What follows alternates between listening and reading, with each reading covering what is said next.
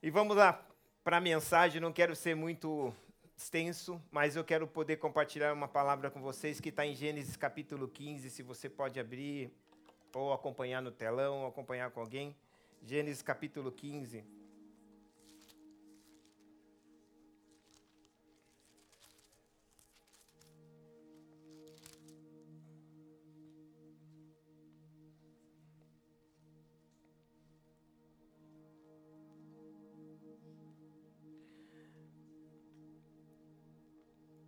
Texto nos ensina ou nos fala. Depois destas coisas veio a palavra do Senhor a Abrão, na verdade é o Abraão, em visão. Vou repetir. Depois destas coisas veio a palavra do Senhor a Abrão em visão, dizendo, ou seja, ele não ouviu, ele teve uma visão, ok? Ele vai dizer assim: Não temas, Abraão, ou Abrão, eu sou o teu escudo e o teu grandíssimo garladão. Eu quero ler também um texto que está em Jeremias, capítulo 29, versículo 11 ao 14. Se tiver a versão NVI, tem? Fica melhor para mim, só para trazer o entendimento. Vou ler ali no telão, porque a minha não é NVI. Tá ARC, né? É, é NVI. Jeremias 29, desculpa. 11.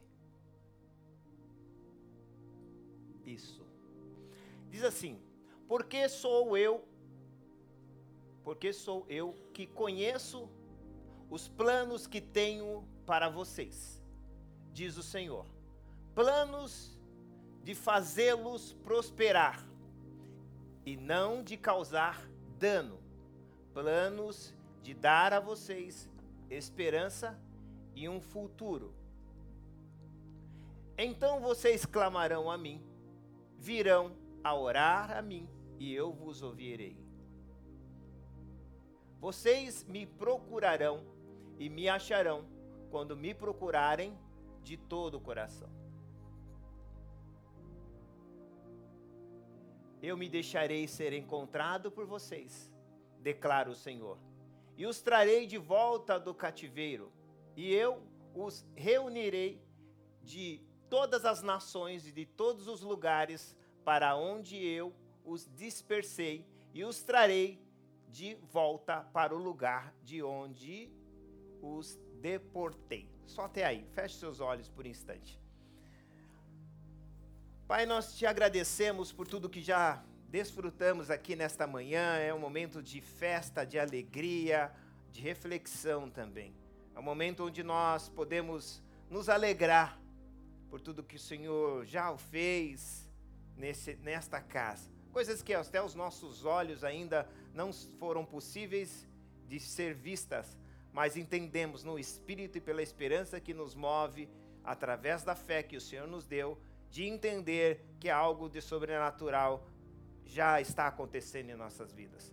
Ninguém está aqui por acaso, o Senhor não cria momentos para nós de por acaso, o Senhor cria momentos onde nós verdadeiramente teremos um encontro, onde seremos ministrados para ouvir algo que o Senhor tem a nosso respeito.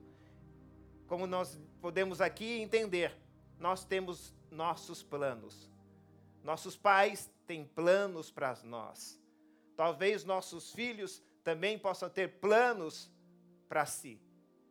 Mas a tua palavra diz que o Senhor tem planos para nós. E é isso que nós queremos nos entender nesta manhã. Quais são os seus planos para nós? A saber que os seus planos certamente sempre serão superiores e melhores que o nosso, porque os nossos planos são limitados. O Senhor é um Deus que não só vê e tampouco não só está no presente. O Senhor pode estar em, atemporal, em todo tempo, em qualquer tempo, em qualquer lugar. Por isso que os seus planos são muito mais eficazes e muito mais promissor, promissor para cada um de nós. Te louvamos, te agradecemos, que o Senhor fale conosco por meio da tua palavra, é o que eu peço em nome de Jesus. Amém, amém e amém. Vamos lá.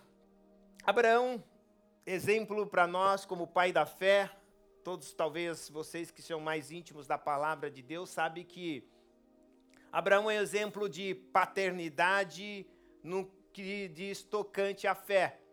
Quando nós falamos de fé, Abraão é nosso exemplo de fé. Abraão teve, mesmo sendo seu exemplo de fé, ele teve seus processos na vida. Talvez muito de nós nos identificamos em algumas áreas como Abraão, pelos processos que a gente passa na vida, processos que do quais nós, por mais que a gente supostamente imagine, por mais que a gente tenha uma programação, a gente não quer passar.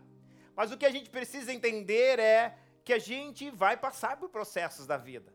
A questão é como você e eu iremos reagir diante dos processos da vida. Você e eu podemos verdadeiramente viver esses processos de uma maneira diferente que da qual Deus já projetou para nós. Eu não estou dizendo aqui que tudo é, já está predestinado. Deus não trabalha com predestinação. Porque se Deus trabalhasse com predestinação, eu, Deus tiraria de mim chamada uma palavra chamada arbítrio, poder de escolha. Todo aquilo que é predestinado perdeu o poder de escolha.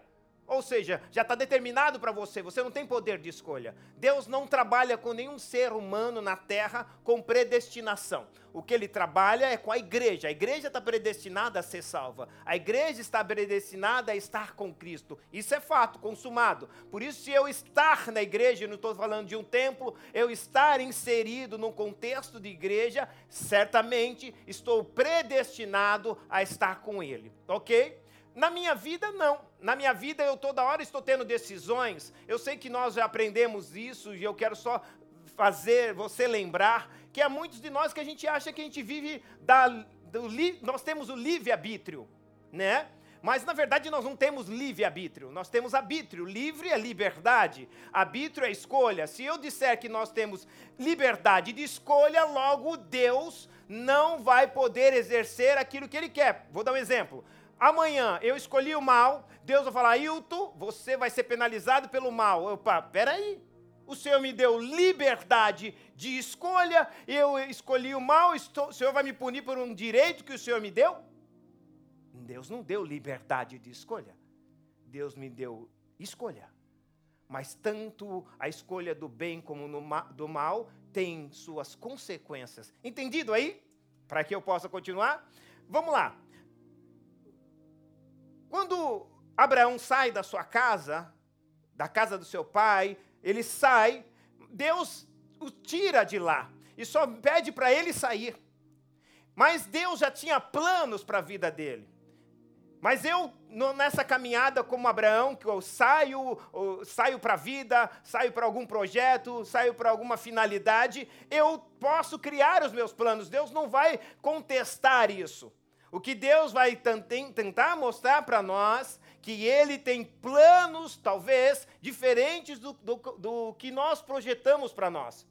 O que nós precisamos entender é: ou eu caminho com Deus com os meus planos, ou eu posso caminhar com Deus com os planos dele. Por que eu estou dizendo isso? Porque muitas das vezes a gente passa o tempo, muito tempo, Gastamos muito tempo com coisas desnecessárias, no intuito de tentar dar sugestões a Deus de como ele deveria fazer na nossa vida. Muitas vezes nós estamos sugerindo a Deus, através das nossas orações, como Deus deveria nos tratar, como Deus deveria nos guiar, como Deus deveria nos conduzir. E isso demonstra verdadeiramente que eu não estou querendo estar inserido nos planos de Deus, mas eu tenho meus planos e quero que Deus abençoe os meus planos. E é muito complicado para Deus abençoar os nossos planos. Porque os nossos planos, muitas das vezes, eles podem ser de interesse pessoal, não coletivo. De satisfação minha, pessoal, e não daquele que está comigo? Quando Deus planeja algo, Ele não só planeja para você, mas aqueles que estão envolvidos com você. Vivemos num mundo onde as pessoas, cada dia mais, elas estão individuais. Se individualizando nos seus pensamentos, nas suas orações, já começa no louvor. Porque o louvor, na maioria dos, das vezes, está na, está na primeira pessoa do singular, e não na primeira pessoa do plural. Está sempre eu te louvo, eu te quero, eu preciso. Porque nós não conseguimos mais viver em uma mentalidade de comunidade, de família. Porque nós muitas das vezes estamos nos individualizando até na oração.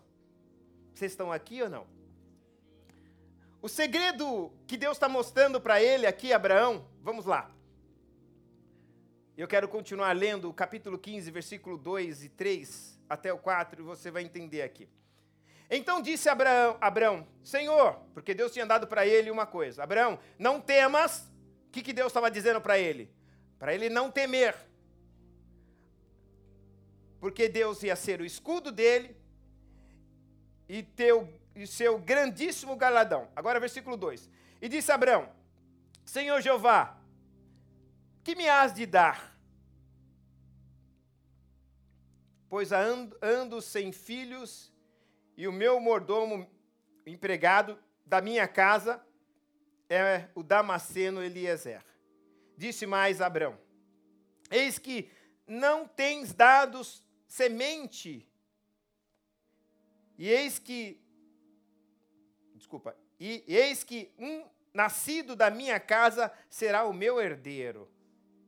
E versículo 4: E eis que veio a palavra do Senhor a ele, dizendo: Este não será o teu herdeiro, mas aquele que de ti será gerado, esse será o teu herdeiro. Diga, gerado.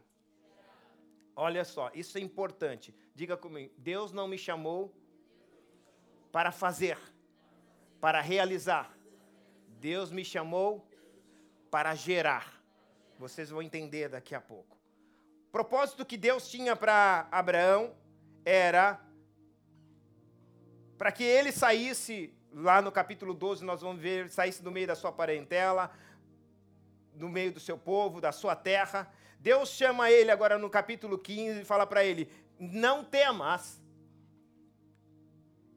eu serei o teu escudo e, terei, e serei grandiosamente o seu garladão. Ele muda de assunto e ele fala: Senhor, eu quero um herdeiro. E é logicamente, quando a gente fala herdeiro, a gente está pensando, eu quero alguém para é, é, herdar as minhas coisas. Na nossa cultura isso é verdade, mas na cultura do, dos judeus, eu quero um empregado gerado por mim. Por isso que ele vai falar assim, ó, eu só tenho um mordomo, mas eu quero alguém que eu tenha gerado da minha casa para que seja herdeiro. Ou seja, eu quero, em outras palavras, eu quero ter um filho que faça parte, me ajude nos trabalhos. Deus não estava falando nada de trabalho. Deus estava falando de proteção, mas ele tava, mudou o assunto para falar de trabalho estava falando de coisas terrenas, e Deus estava dizendo para ele muito algo muito mais importante do que isso. Deus estava dizendo para ele que, ó, eu vou ser o teu escudo, você não precisa temer, e eu serei o teu grande garladão, a tua recompensa. E aí eu aprendo uma coisa, que Abraão não conseguiu entender o que Deus queria ser para ele. Porque Abraão estava falando de coisas terrenas, quando na verdade Deus tinha um propósito para ele de uma vida com Deus.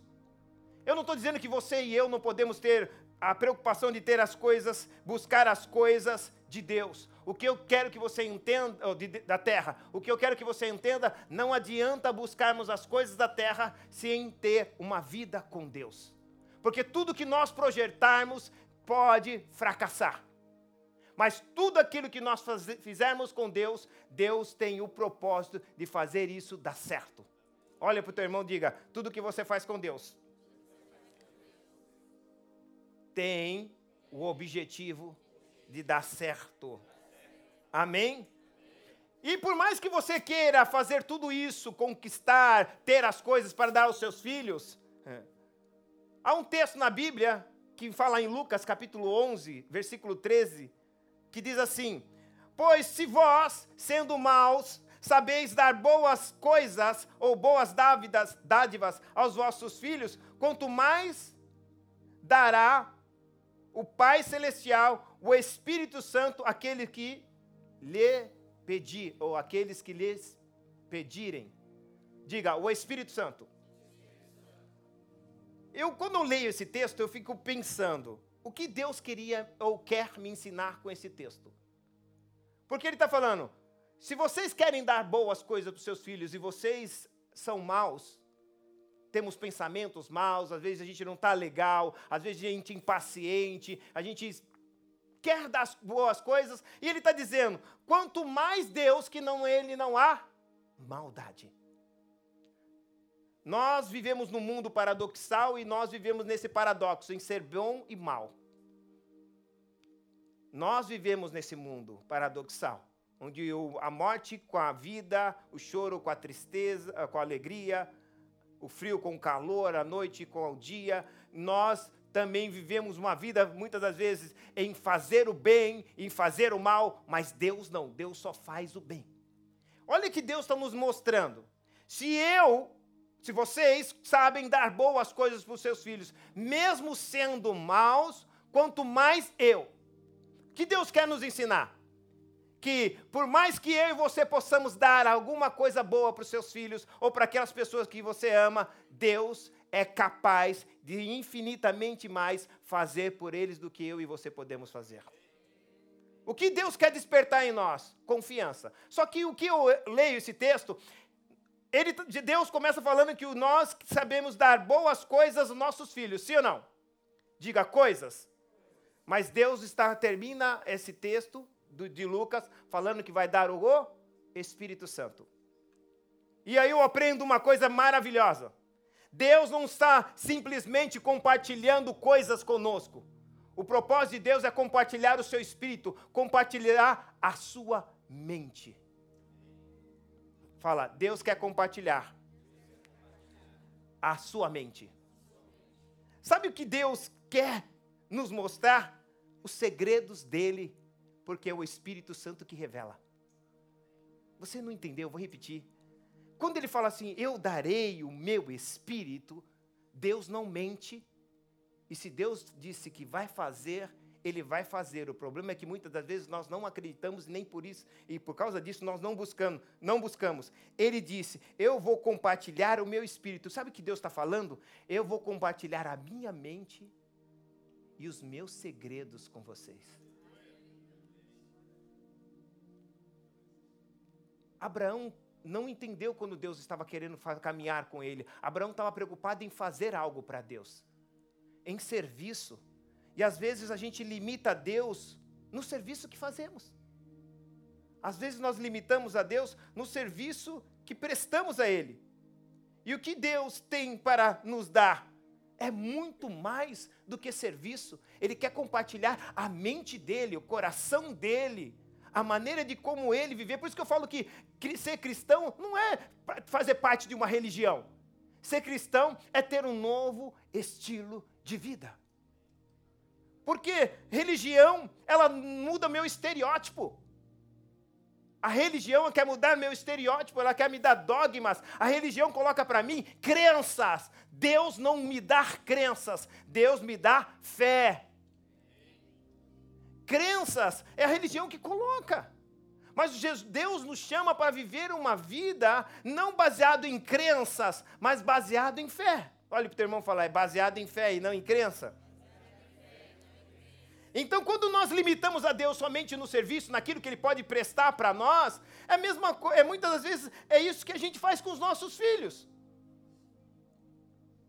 Ou muitas das vezes é o que nós quer, queremos, melhor dizendo, como filhos, querendo dos nossos pais só o benefício, mas não querendo a vivência dele, as experiências dele, o conhecimento dele. A gente só quer aquilo que os nossos pais podem nos dar. Deus não estava dizendo para ele, Abraão, eu posso te dar mais do que aquilo que você está pedindo. Eu posso compartilhar com vocês da minha experiência, do meu conhecimento e da minha vivência. Muitas das vezes nós estamos limitando a Deus, só esperando daquilo que Ele possa nos dar. Não está errado isso. O errado é não querer compartilhar de, de, da vivência de Deus, da experiência de Deus e do conhecimento de Deus que vem por meio do seu espírito. Você pode ter muitas coisas. Você pode ter muitas coisas. Você pode desfrutar de todas as coisas que você tem. Mas eu quero te dizer que vai te deixar verdadeiramente uma vida é, agradável de se viver, não é o que você tem, é como você vive. Porque Deus quer transformar a tua maneira de enxergar, porque o que você tem não transforma você. Não vai fazer com que crie em você valores, vai fazer com que você crie posses. Deus é muito mais do que isso. Deus não está querendo fazer com que nós é, adquirimos somente, é, tenhamos somente posses. Deus quer que nós tenhamos valores. E é esses valores que vão determinar a nossa caminhada na vida. Porque nós vivemos num ambiente, como disse, que tem processos.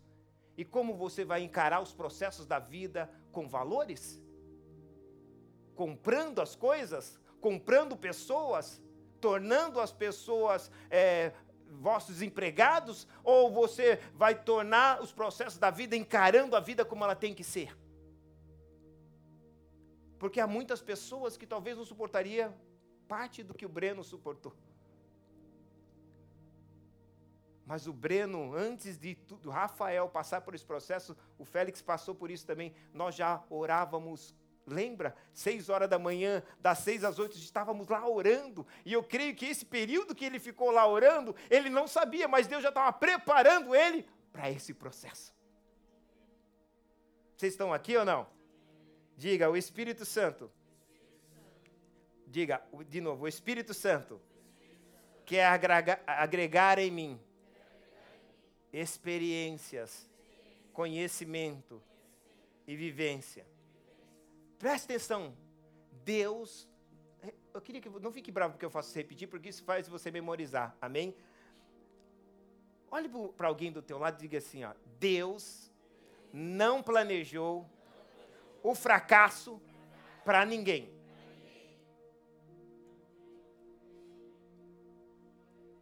Nunca podemos atribuir qualquer tipo de fracasso, porque Deus, na Bíblia, você não vai ver que Deus atribu é, tem, é, planejou fracasso para ninguém.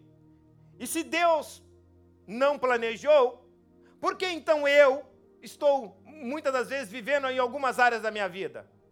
Porque eu de eu determinei viver os meus planos e não de Deus.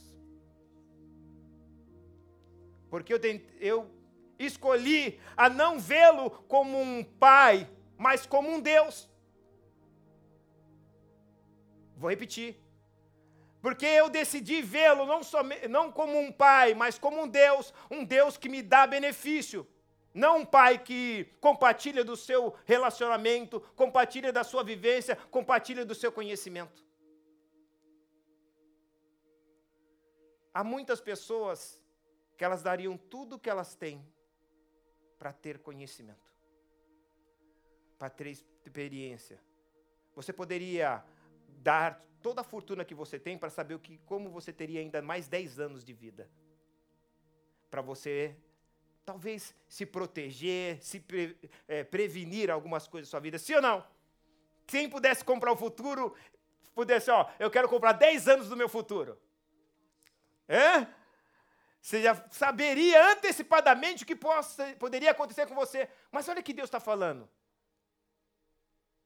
Eu não preciso te dar dinheiro para você comprar.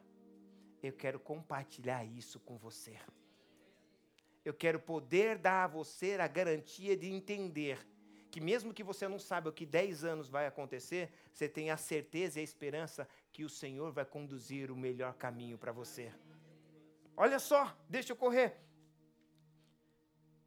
Diga comigo, os meus planos não são iguais aos planos de Deus. Amém? Guarde isso. Então Deus o que Deus busca? Deus busca relacionamento. Deus, como Pai, é por isso que a oração do Pai Nosso, ele não ensina a oração do Deus Nosso. Ele ensina a relação do Pai Nosso. E é por isso que quando Jesus nos vem aqui na terra, Jesus não vem nos encher de benefícios. Eu não estou dizendo, volto a dizer que seja errado com isso. Deus vem, Jesus vem nos ensinar uma maneira de como viver, de se relacionar com o Pai. Porque ele buscava em Deus uma relação e não um benefício. O que você pode viver a sua vida buscando em Deus benefícios, ou você pode buscar viver a sua vida buscando também uma relação com Ele. E essa relação que verdadeiramente nos transforma, porque senão a gente vai viver uma crença, nós vamos viver e estar numa, num espaço como esse, que nós chamamos de igreja, prestando um culto a Deus, mas não sendo transformados por Deus. O que nos torna cristão não é frequentar uma igreja. O que nos torna cristão é verdadeiramente viver a vida que Cristo viveu. Na verdade, Cristo veio ser gente como gente deve ser. Gênesis capítulo 15, eu quero ler aqui. Ele diz assim: Não temas, Abraão. Se você me enxergar como pai, não temas. Porque não tem como caminhar debaixo de um sentimento de medo. Repita comigo: não tem como eu caminhar debaixo de sentimentos de medo. Medo de não dar certo. É.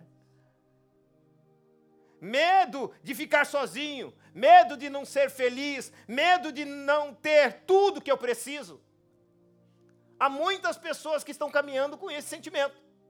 E Deus está dizendo: Abraão, não temas eu sou o teu escudo. Ei, deixa eu dizer uma coisa para você. Essa palavra serve para você também.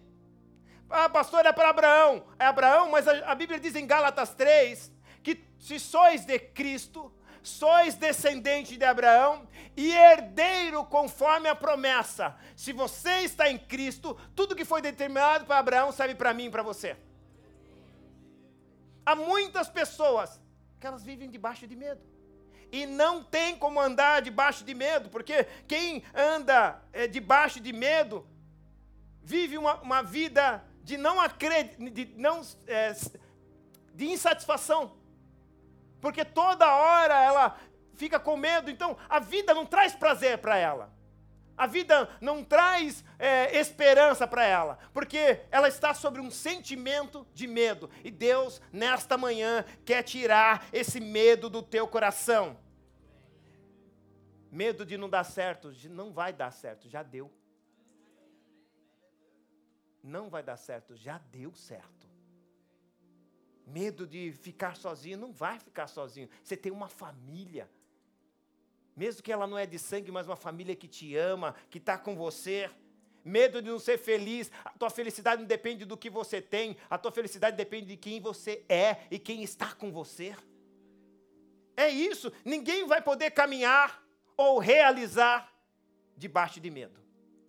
Sabe por que o diabo quer colocar medo no nosso coração?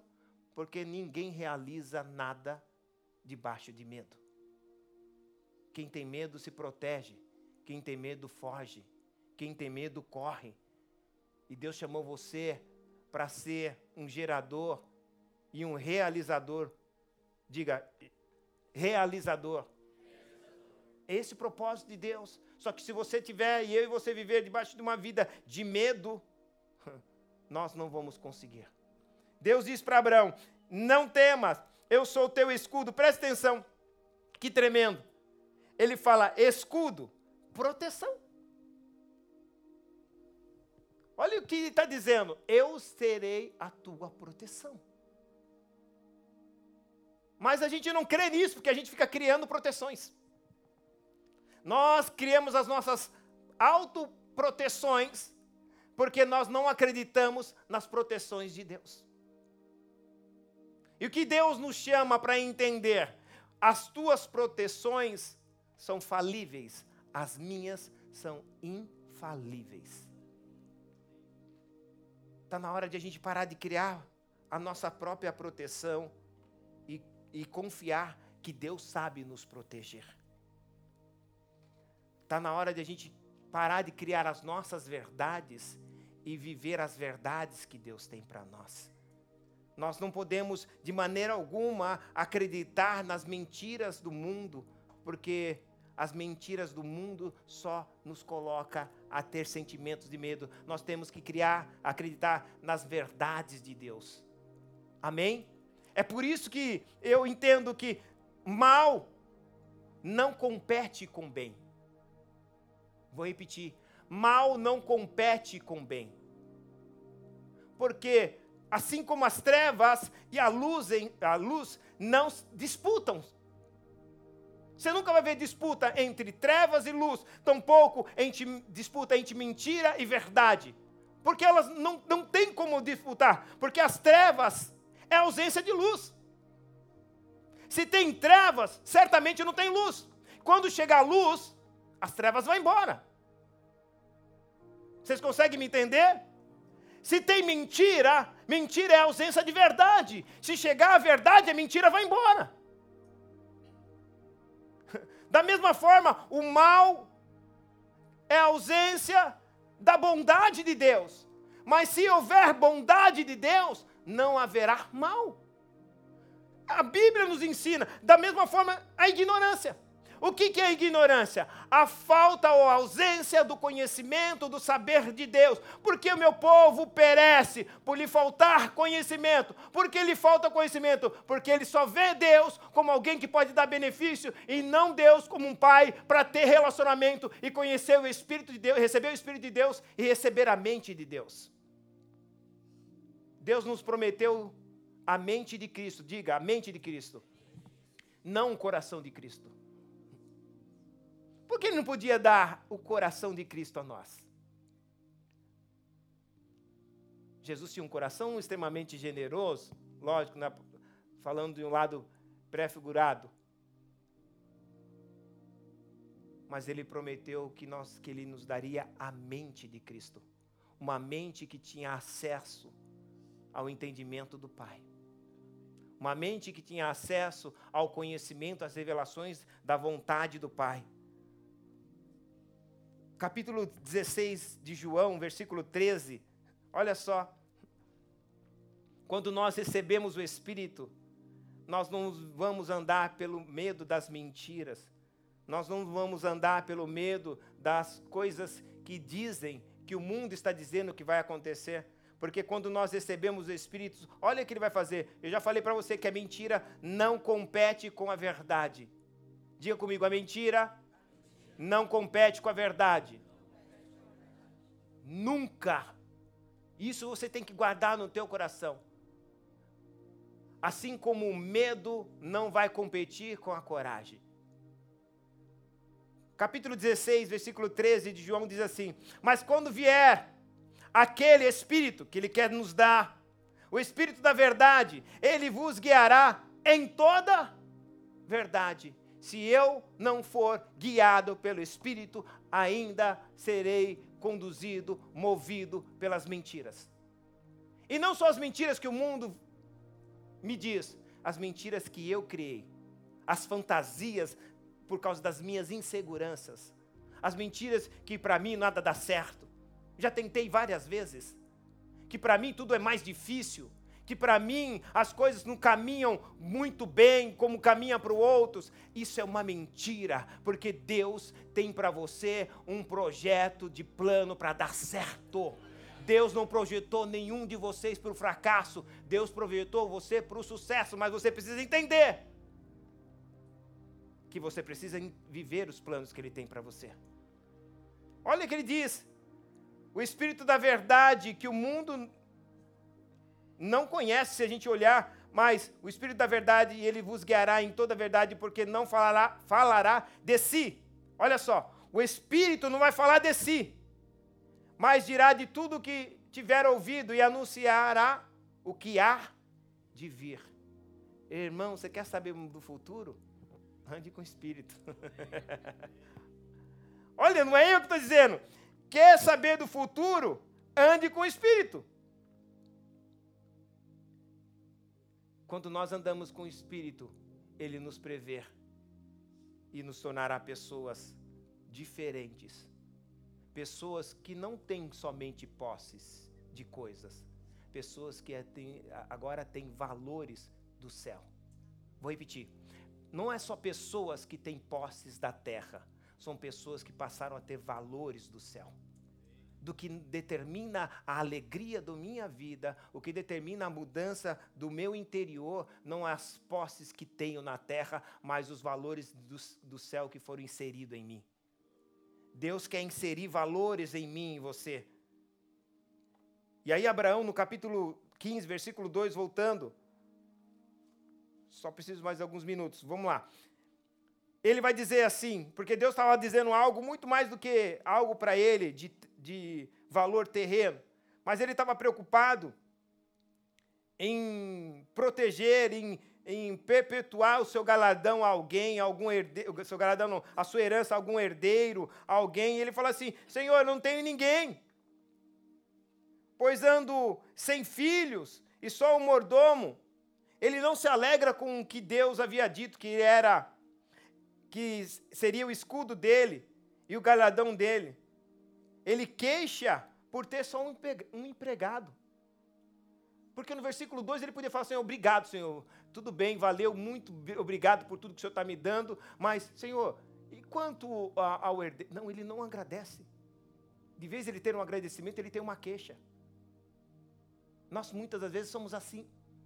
Nós não, não nos alegramos com aquilo que Deus está falando. Porque presta atenção: se Deus vai te proteger, Ele vai te proteger para quê? Porque Ele tem um propósito com você. Você não protege aquilo que não tem valor. E tampouco você não protege aquilo que você não tem um propósito com, a, com, com isso que você protege. Se Ele protege, é porque Ele tem algo para você. E quando Deus fala assim que quer nos proteger, o que, que Ele quer dizer? Eu tenho algo com você aqui. eu tenho algo que talvez você não saiba, mas eu tenho algo com você. Mas Abraão vai falar, ele vai se queixar de ter somente um empregado, e ele vai dizer: Tudo que eu tenho, Senhor, olha só, tudo que eu tenho é um empregado. Ele está preocupado com o que tem, mas Deus está preocupado em que ele está se tornando. O que, que ele vai ser, não o que ele tem. Porque a grande maioria das pessoas hoje estão deixando de legado dinheiro e não valores. Há muitas pessoas que estão preocupadas em deixar para os filhos dinheiro. Eu quero ter muito dinheiro para deixar para os meus filhos, para que eles não passem o que eu passei. Para que eles não passem o perrengue, as lutas que eu passei. Ei, quem conduz? Os planos seu é melhor do que os planos de Deus para ele? Mas é isso que a gente está falando, porque a gente está dando dinheiro. E aí, quando a gente está dando dinheiro, sabe o que a gente está dizendo para eles? Quando vocês tiverem problema na vida, vocês não precisam resolver, compra. Vocês vão ser corruptos, porque vocês não vão saber, não vão ter valores pessoais para lidar com as adversidades da vida. Sabe o que você vai fazer? Vocês vão comprar. Quando você quiser uma mulher, você não vai conquistar. Você vai comprar ela. E quando ela estiver com raiva, você não vai dialogar, discutir, você vai dar dinheiro para ela viajar, falou, vai, não me enche o saco. E quando teu filho te aborrecer muito, o que, que você vai fazer? Você vai dar dinheiro para ele? Falei, vai embora e pare de me atormentar. Porque seus filhos vão fazer isso, porque você nunca deu valores para ele. Você deu dinheiro. O que Deus quer ensinar para você, Abraão, é que os valores são muito mais importantes do que você pode deixar de coisas para ele. E às vezes a gente quer juntar muitas coisas, muitos valores, muitas coisas, para a gente não dar, não se dar. Porque aí, se eu não preciso me dar, eu dou as coisas. Vocês estão aqui ou não? Quando ele fala sobre empregado, para começa a conversar com Deus como empregado, isso revela a mentalidade dele. Mostra que ele só conseguia enxergar Deus como um patrão ou como alguém que dá as coisas para ele no versículo 4, ele vai dizer assim: olha que Deus vai mudar a conversa, olha o que ele vai dizer no 4. E eis que veio a palavra do Senhor dizendo: Esse não será o teu herdeiro, mas aquele que de ti que de ti será gerado, esse será o teu herdeiro. E eu quero finalizar a minha fala nesse versículo aqui que é muito importante. Você pode ser uma pessoa que só está realizando algo aqui na terra, ou você pode ser uma pessoa que está gerando algo aqui na terra. Você não só será realizador por tudo aquilo que você faz, é lógico, mas você precisa entender que sua realização está em você gerar.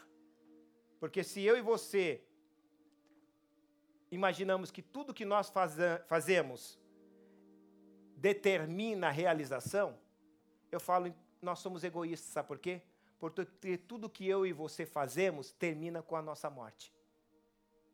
Termina com a gente. Mas tudo aquilo que você gera dá continuidade na tua história. É por isso que Deus não nos chamou para ser simplesmente pessoas que estão realizando algo, mas pessoas que estão gerando algo em alguém. Gerando os filhos como Cristo. É por isso que o Evangelho diz assim, o Evangelho não, a Bíblia diz assim: ensina o teu filho o caminho, ou não, no caminho que ele deve andar. Você tem que estar tá lá. Você não pode querer que o seu filho esteja, você não aponte o caminho, você anda no caminho, porque eu estou gerando nele algo para que ele também faça. O que Deus estava ensinando para Moisés, ou Moisés não, Abraão, que tudo que nós fazemos acaba em nós. E aí ele está ensinando, Abraão, se você se preocupar em trabalhar muito e não gerar em nada, gerar, e não gerar nada, a sua vida vai acabar em você. E você vai ser uma pessoa mais frustrada que viveu na terra.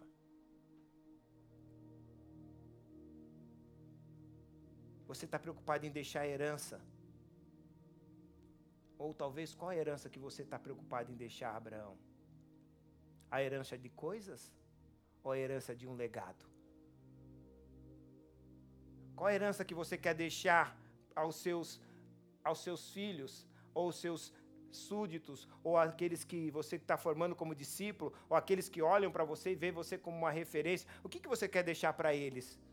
Uma herança de coisas ou uma herança de um legado?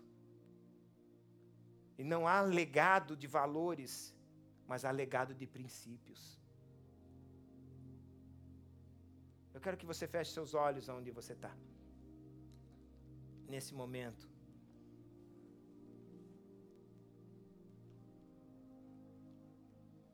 Não há legado de valores, mas há legado de princípios, de conhecimento. Há um legado de afeto que Deus quer que nós deixamos Senão a gente só vai fazer transferência de bens. Deus não chamou você para fazer transferência de bens. Deus chamou você para deixar legado em pessoas.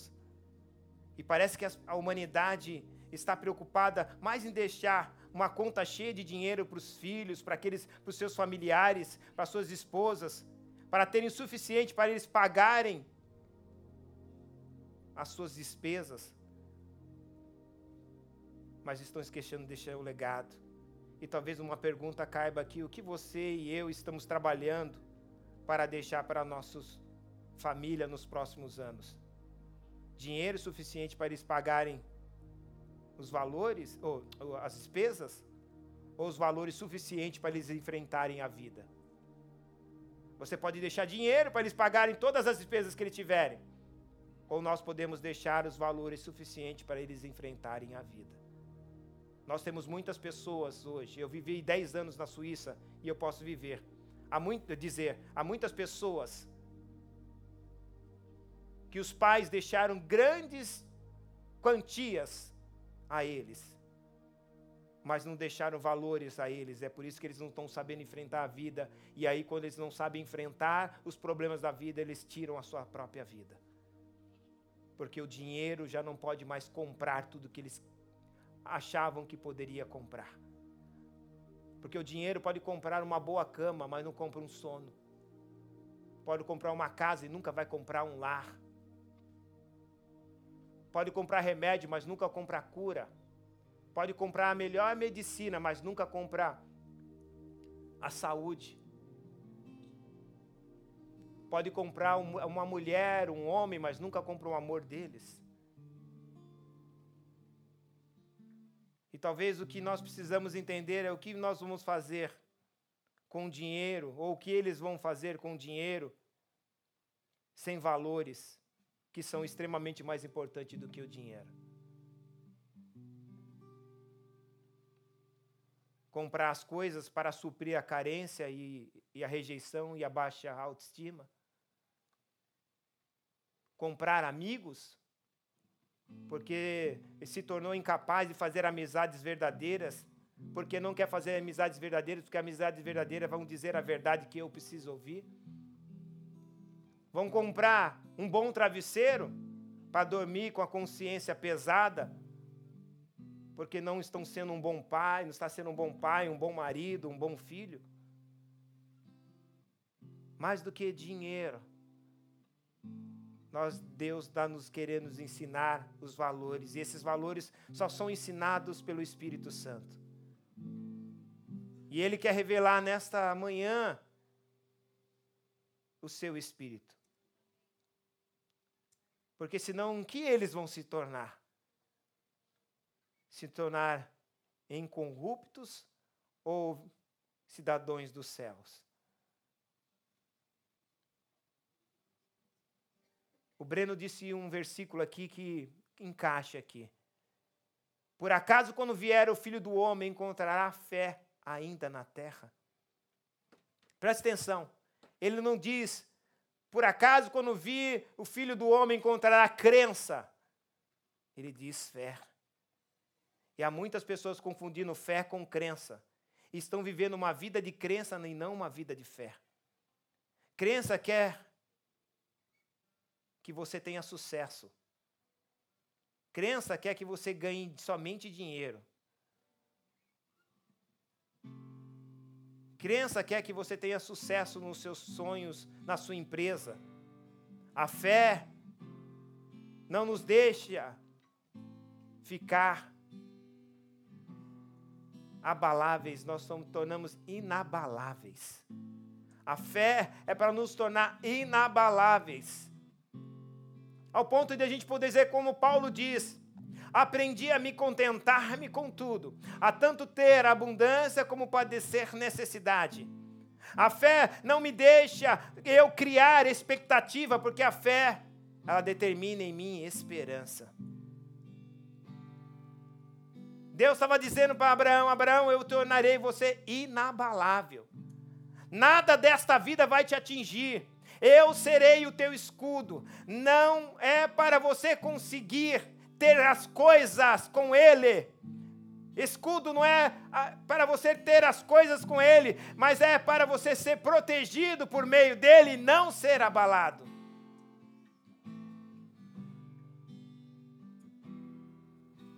Você não pode caminhar, Abraão, com medo de, da vida.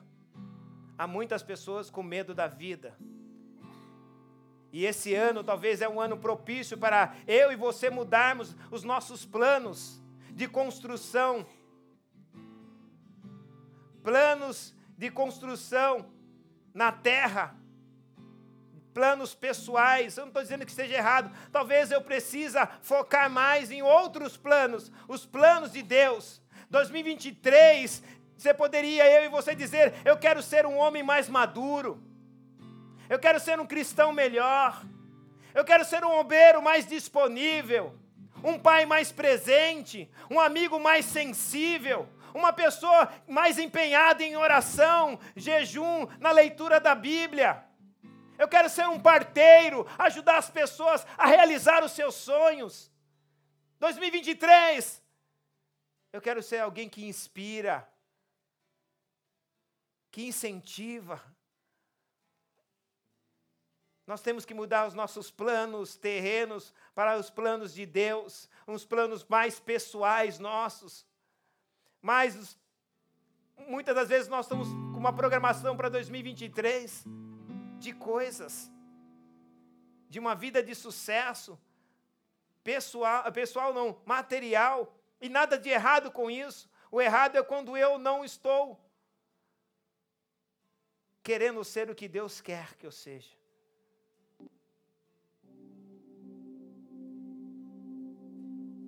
Deus quer que eu mude meu, meus planos.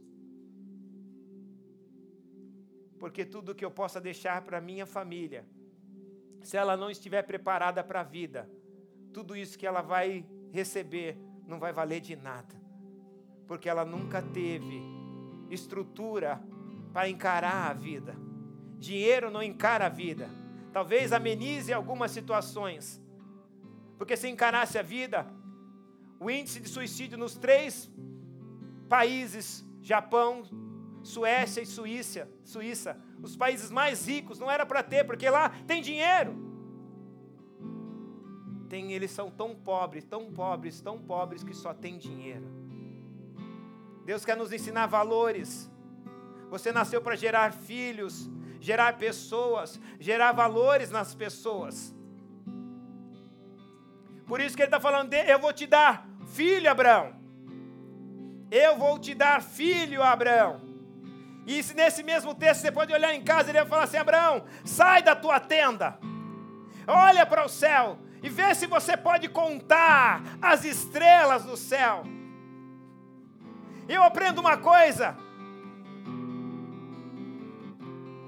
Deus quer dar uma descendência a você. Deus não quer que quando você for embora, tudo acabe em você. Deus quer que alguém seja gerado por você. Você pode fazer isso como um pai, você pode fazer isso como líder, você pode fazer isso como uma pessoa profissional, mas gere valores. Deus diz: Abraão, sai dentro da tua tenda. A tenda é a tua dimensão. É um lugar onde você procurou para se proteger do frio. É um lugar onde você se procurou para se proteger, para ter é um abrigo para você.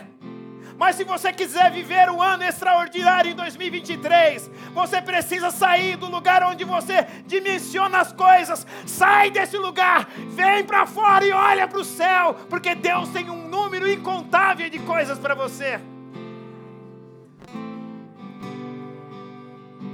Você precisa sair, sair do lugar que você criou para te proteger, do lugar onde você faz as suas contas, dimensiona o seu sucesso. Você precisa, você tem que permitir que Deus te tire para fora desse lugar.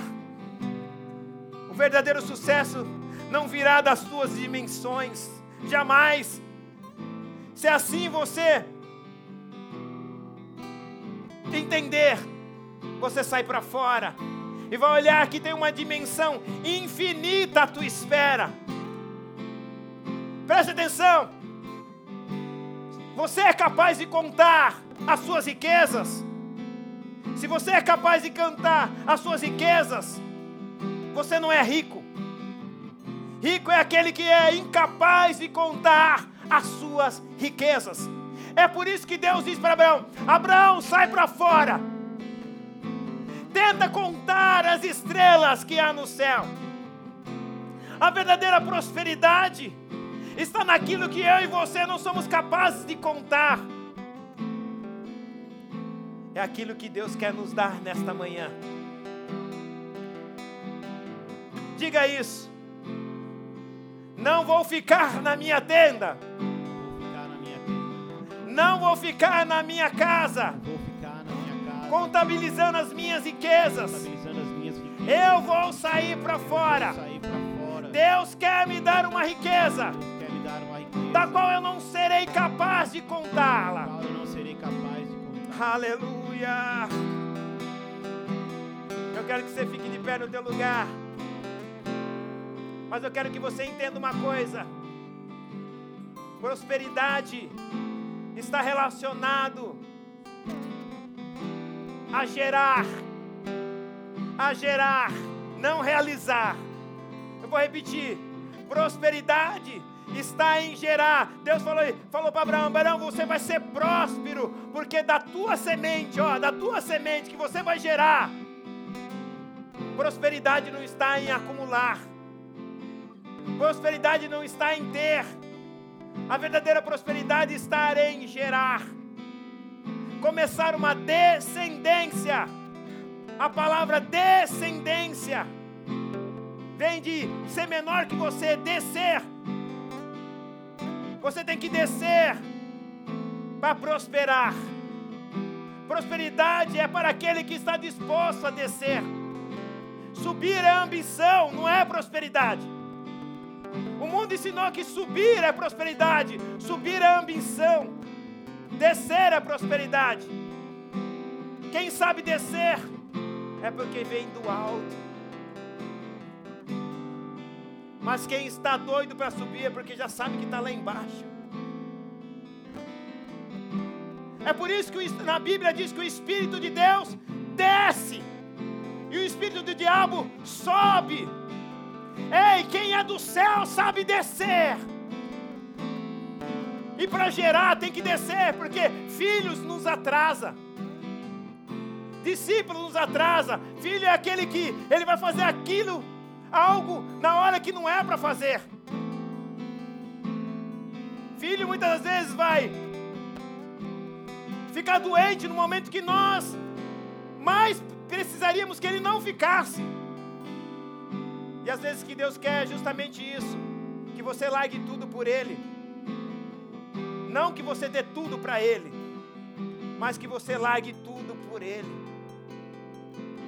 Nesse ano, vai ser um ano próspero para você 2023. Eu creio, mas você vai entender uma coisa: você não vai subir na vida, você vai descer na vida. E talvez isso possa soar negativo para você. Você vai descer nos seus planos pessoais para entrar nos planos de Deus. Deus é aquele que exalta aquele que se humilha. Por isso que eu preciso descer para Deus me exaltar.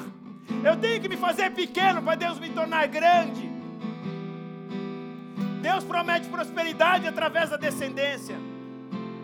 E quem está pensando em subir, está subindo a partir do que não tem.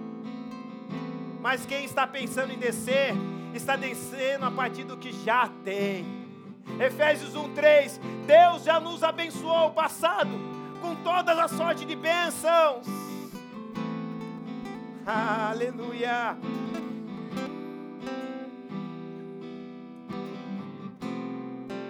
O diabo nos ensinou a pensar a ser aquilo que não era, que não éramos a partir de ter o que não tínhamos. Vou repetir. O diabo ensinou a pensar a ser aquilo que, que Adão não era, a partir de ter aquilo que ele não tinha. Por isso que ele disse Satanás, no Éden: o dia que você comer, então você será como Deus. Olha só, o dia que você comer, você vai ser como Deus. Ensinou eles pensar, a ser aquilo que eles não eram, a partir daquilo que eles poderiam ter ou queriam ter, não podendo ter. Isso não é prosperidade, isso é miséria. Homens miseráveis pensando em ser o que não são, a partir de ter o que não tem. Deus te chamou para gerar. Vamos adorar o Senhor. Gerar filhos. E filhos nos desacelera.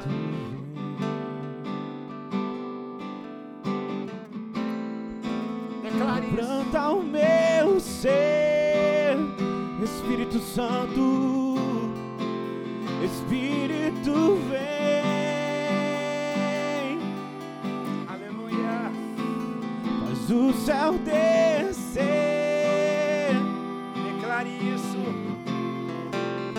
Espírito vem.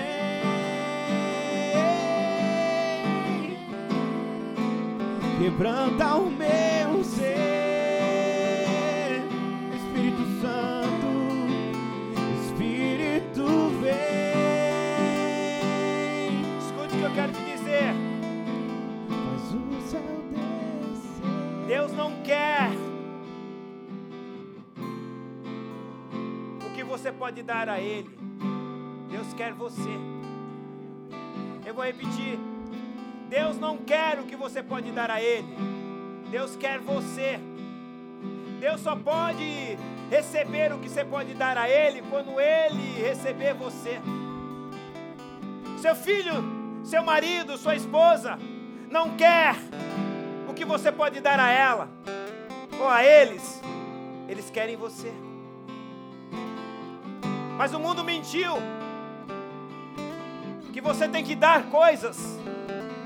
E aí você pode negar a você, a eles.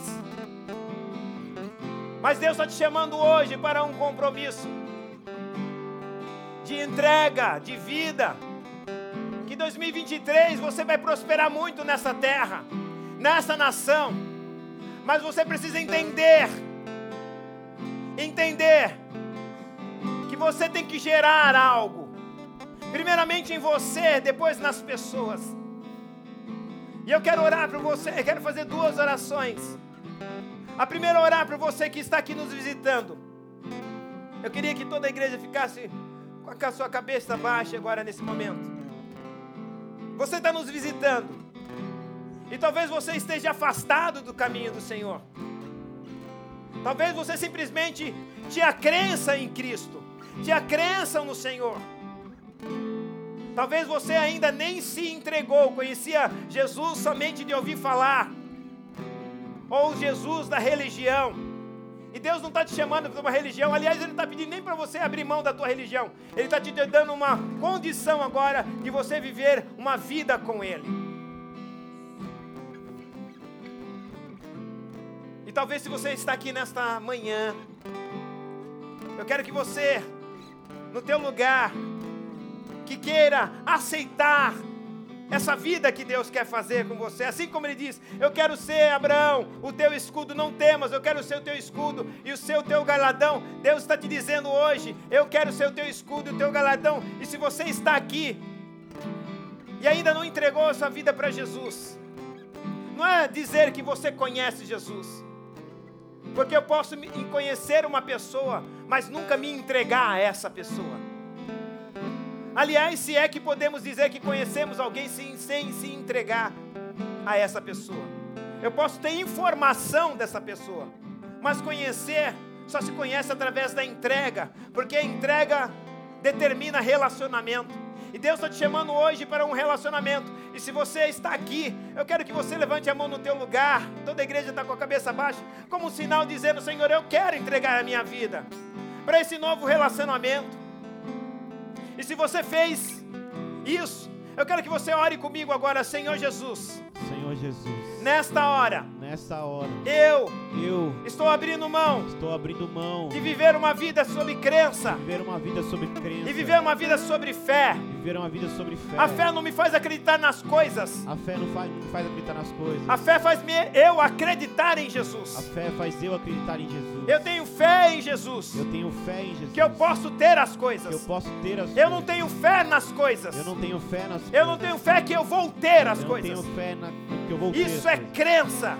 É. Eu tenho fé em Jesus. Tenho fé em Jesus. Que eu poderei ter as coisas. Que eu poderei ter as coisas. E nessa manhã, E nessa manhã eu entrego a minha vida a ti, entrego a minha Jesus. vida a ti, Jesus. Para que o Senhor para que o Senhor seja o meu escudo, seja o meu escudo, o meu galardão. o meu galardão. Que eu possa, a partir de Que hoje, eu possa, a partir de hoje, andar uma vida andar uma vida sem medo, sem medo, sem medo da vida, sem medo da vida, sem medo sem medo do que a vida possa me que a aprontar. vida possa me aprontar. Porque eu sei Porque eu sei. Que eu não estou vivendo mais. Que eu não estou vivendo mais. Os meus planos, os meus planos, mas os planos de Deus, mas os planos de que Deus. são maiores do que o que meu, são maiores do que os meus, que são muito melhores do que o são meu. muito melhores do que os meus. Eu entendo hoje Eu entendo hoje que os meus planos que os meus planos só me frustraram, só me frustraram. me trouxeram decepção, Me trouxeram decepção, insegurança, insegurança, medo. medo. Mas hoje eu aprendi Mas hoje eu aprendi que os teus planos que os teus planos estão debaixo de uma proteção, estão debaixo de uma proteção, de uma palavra de uma palavra infalível, infalível, de um poder de um poder inabalável. inabalável. Eu continuo Eu continuo vivendo vivendo a minha vida, a minha vida, mas mas debaixo dos teus planos. debaixo dos teus planos. Em nome de Em nome de Jesus. Jesus. Aleluia. Diga assim: Eu entrego a minha vida ao Senhor Jesus. Eu não só entrego o meu entendimento de entender que Ele é Deus, que Ele morreu na cruz por mim. Eu entrego a minha vida. Eu dou a minha vida a Ele para viver a vida dele, em nome de Jesus. A última oração, Pai, obrigado por cada vida que está aqui, Senhor. Eu sei que o Senhor as trouxe aqui, porque esse é um ano próspero para elas. E elas entenderam, Senhor, que o Senhor não chamou elas simplesmente para enchê-las de benefícios, mas o Senhor também a chamou para encher de valores. O Senhor não está nos tornando em pessoas corruptas, o Senhor está nos tornando em cidadãos dos céus, cidadãos que sabem da onde vêm os seus valores, cidadãos da- que sabem da onde vêm os seus princípios e que não negocia os seus princípios, tampouco negocia os seus propósitos. Porque aqueles que têm propósitos não troca propósito por proposta. O mundo tem propostas, mas Deus tem propósitos. E eu quero, em nome de Jesus, abençoar cada propósito dos seus filhos e filhas que estão aqui. Que a partir de hoje, Senhor, eles saiam debaixo de fé, de segurança e não tem medo, não tenha medo de nada, medo de não dar certo, medo de ficar sozinho, medo de faltar as coisas, eles não vão viver sobre isso. Por quê? Porque o Senhor já deu a eles toda a prosperidade, Senhor, que está no céu. E as prosperidades vêm de cima para baixo, não vêm da terra pra, de baixo para cima, vem de cima para baixo. É da onde eles vieram, é da onde eles estão vindo, Senhor. E é por isso que eles são considerados cidadãos, cidadãos dos céus. Eles vieram de cima. E se vieram de cima, seus valores são de cima. Seus princípios são de cima. Nós abençoamos em nome de Jesus. Diga: se o Senhor é por nós, quem será contra nós? Operando Deus, quem impedirá? Diga: o Senhor é o nosso pastor, e Ele não nos faltará. Oremos a oração que Jesus nos ensinou.